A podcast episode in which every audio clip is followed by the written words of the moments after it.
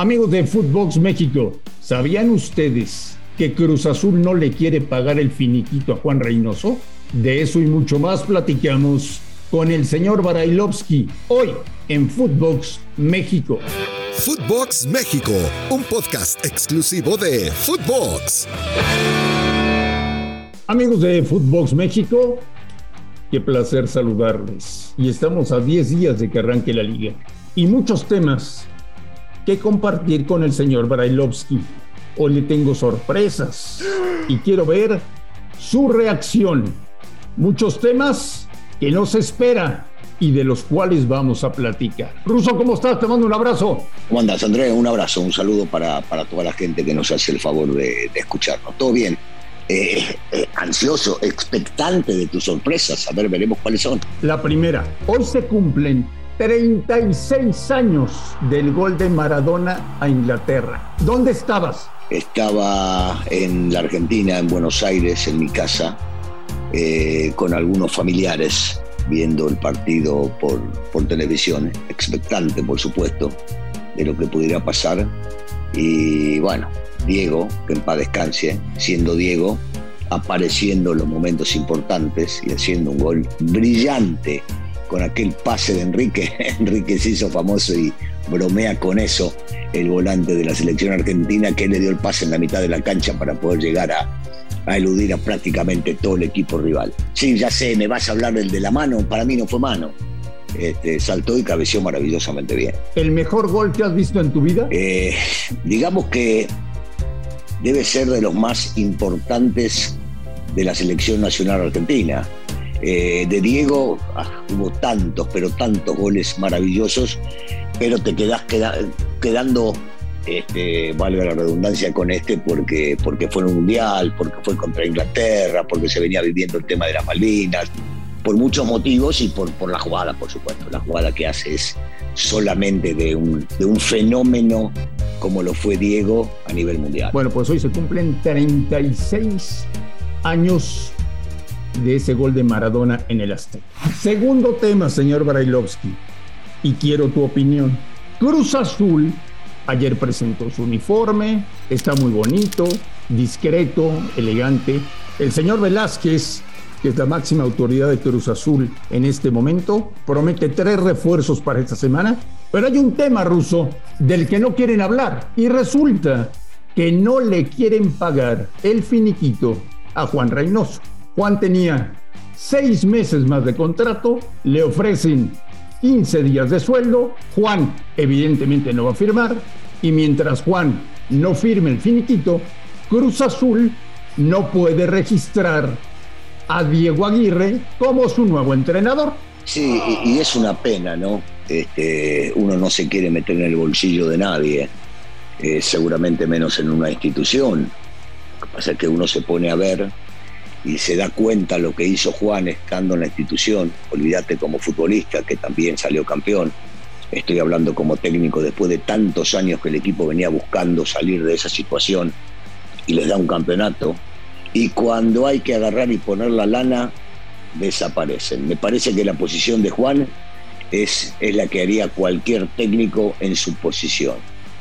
Querer que le cumplan con la realidad o por lo menos llegar a un acuerdo pero 15 días este, para firmar el finiquito me parece una falta de respeto hacia un personaje que le dio todo a Cruz Azul mientras estuvo en Cruz Azul, hablo futbolista y técnico, y que encima de todo lo llevó al título. Eh, me parece una irresponsabilidad del lado de la institución. ¿Lo están maltratando? Suéltame, me estás lastimando. Sí, sí, sí, en otras palabras podrías decir que lo están maltratando, porque si vos querés negociar, negociás algo lógico, algo que pueda llegar a ser viable, algo que en este caso Reynoso te haga una contraoferta y pueda llegar a un acuerdo. A mí me parece desafortunado ofrecerle solamente 15 días del contrato, eh, me parece fuera de lugar por lo que ha hecho y porque es un trabajador de este tema y se merece que le cumplan con el contrato. Entonces habrá que ver hasta dónde llegue la posición de Juan, que ha demostrado querer mucho la institución, pero por el otro lado, también hay que mirar la parte económica y él no tiene por qué aceptar algo que para él no es justo. Tema América, señor Barilovsky. Tema América. Ya llegamos al más grande, ahora seguramente ya, ya tenés, ya tenés lleno. El rating está completo, Marín, está escuchando todo el mundo, dale. ¿Estás conforme ya con Araujo y con el cabecita? ¿Con eso el América está completo? No, yo, yo no sé, eso, eso lo tiene que decir el técnico. El técnico o la institución o los directivos que están eh, al mando. Eh, que le han traído dos jugadores sumamente competitivos, con mucha experiencia, dos ganadores como para lograr y, poder aspirar a lo que tiene que aspirar América, que es el título, no hay ninguna duda.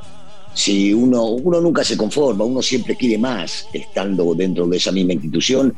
Eh, los hinchas, los aficionados, los que queremos que le vaya bien a América, eh, siempre nos gusta que traigan a alguien más. Entonces, este, eh, ahí debería estar conforme o no el técnico, saber hasta dónde quiere llegar y si pretende algún otro futbolista. Me parece que en, en los papeles, previo a, las dos incorporaciones son muy buenas. Luego habrá que ver cómo rinden dentro del campo. Hasta el momento, Daniel Brailovsky, ¿cuál es el fichaje del torneo? Yo creo que el del cabecita, ¿sabes?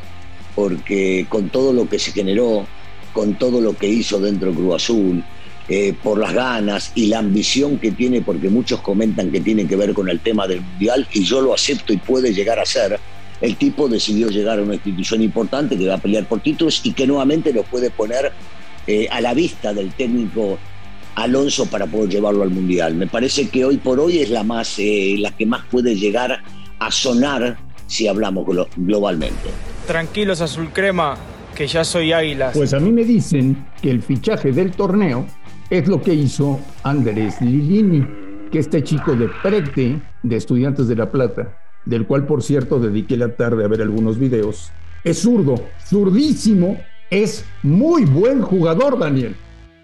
Bueno, no, a ver, eh, vos me diste a elegir uno y yo te dije el por qué y el tipo tiene pasado en el fútbol mexicano que no es fácil jugar acá y adaptarse y ha rendido de manera excepcional, hablo del cabecita. Del prete al que lo conoce y tuviste oportunidad de ver varios videos, es un muy buen futbolista, con una proyección altísima y que seguramente le va a dar dividendos al equipo de y eso no tengo ninguna duda, más jugando con dinero adelante, imagino una dupla eh, muy pero muy fuerte, algo parecido, aunque el funcionamiento va a ser distinto, porque del prete no se parece a González, pero lo que hicieron en su momento con, con González y con, con Dineno. Sí, es una muy buena contratación, pero tampoco me olvido en Pumas de la contratación, yo alguna vez lo dije, de Aldrete, me parece una muy buena contratación. Eh, el chico que acaba de salir de Chivas, Huerta, parecería que se acomodó rápidamente dentro de lo que pretende Lini también. Un equipo que antes era competitivo, yo creo que ahora lo va a ser mucho más. ¿Toluca es el equipo que mejor se ha reforzado o no? Se ha reforzado muy bien, se ha reforzado muy bien y todos estamos con la expectativa, a los que nos gusta el buen fútbol, de ver eh, al equipo de Toluca jugando algo parecido a lo que jugaba el, el León de Nacho, ¿no? Porque las contrataciones son buenas, porque creo que fueron inteligentes, eh, en posiciones donde, donde el técnico quería y le servían futbolistas que él, que él estaba necesitando. Entonces, sí, sí, Toluca, otra vez, eh, previo, al torneo, te diría que Toluca va a ser un candidato firme para, para pelear por el título. Después habrá que ver cómo se desarrolla. Monterrey, Rodrigo Aguirre, de esos uruguayos de raza, uruguayo de verdad, el tema de Berterame y se habla mucho de este ecuatoriano Joao Rojas. Nada que ver con el que algún día estuvo en Cruz Azul. Eh, sí, sí. Se fue Jansen. Con eso, Bucetich aspira al título. Y sí, André, con los futbolistas que mencionaste, agregale a, a Funes Mori, agregale a Mesa, eh, a Ponchito y a lo que ya tiene o tenía el equipo de Bucetich, si antes era competitivo, a mí me gustaría ver un entrenamiento de ellos, un, una, un entrenamiento de fútbol, eh, porque realmente tienen un equipazo, un equipazo en los papeles para pelear absolutamente todo. Hernán Cristante, Alfredo Talavera, Darwin Machís. Parece que Juárez quiere dejar de pagar multas y calificar a la liguilla, ¿no? Sí, sí, porque primero se llevan un portero excepcional, un arquero que cuanto más edad tiene, mejor portero es, y es una gran seguridad eh, en la portería y lo que pueda llegar a representar a nivel de hablar en la cancha, en el vestidor. Eh, Machís lo tenemos visto todos y muchos hace mucho tiempo y alguna vez quisieron traerlo al fútbol mexicano, habrá que ver, habrá que ver cómo rinde, pero, pero se ve que eh, Hernán también es muy puntual en lo que está buscando y cuando termina decidiendo por, por este arquero, que para mi gusto debe estar en el próximo Mundial, eh, más la incorporación de Machís, más alguna que otra incorporación que pueda llegar a ser, va a ser un equipo eh, que por lo menos en su casa se tiene que hacer muy difícil de vencer. ¿Va a seguir Pachuca en los puestos altos de la tabla? Sí, no tiene por qué cambiar, no tiene por qué. Porque ha jugado muy bien al fútbol, porque fue para mi gusto el equipo que mejor lo ha hecho durante todo el torneo, inclusive en la liguilla. Le tocó salir segundo por, por esas circunstancias que tiene el fútbol, pero, pero con Almada no creo que vaya a cambiar demasiado. Va a seguir siendo un equipo que ofrece ir a la ofensiva, que, le gusta el buen fútbol, que le gusta salir jugando, eh, tiene muy buenos jugadores. Eh, y, yo creo que ya con más tiempo de trabajo del que tuvo Almada ahora desde un principio, el equipo debe seguir peleando por los primeros lugares. ¿Volverá León con Paiva a los primeros sitios y a jugar bien al fútbol? Ojalá, porque es otro de los que era animadores en los últimos años del torneo. A, mí, a vos, a muchos nos encantaba ver a, a León jugando bien al fútbol y que era un equipo sumamente competitivo y difícil, difícil de vencer en cualquier cancha. Ojalá, ojalá que sí.